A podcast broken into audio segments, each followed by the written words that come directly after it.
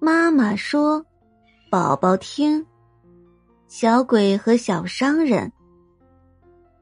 商人的家里住着一个小鬼，每年圣诞前夕，商人都会给他黄油和燕麦粥，所以小鬼把商人当做主人。一个贫穷的学生住在商人家的顶楼上，一次，学生批评商人只知道做生意。不懂诗歌的价值，小鬼很生气。小鬼去找学生评理，却发现学生正在看书，书里长着一棵美丽的大树。小鬼开始喜欢学生了。夜里，对面的房子发生了火灾，商人和妻子误以为自己家着火了，吓得慌成一团。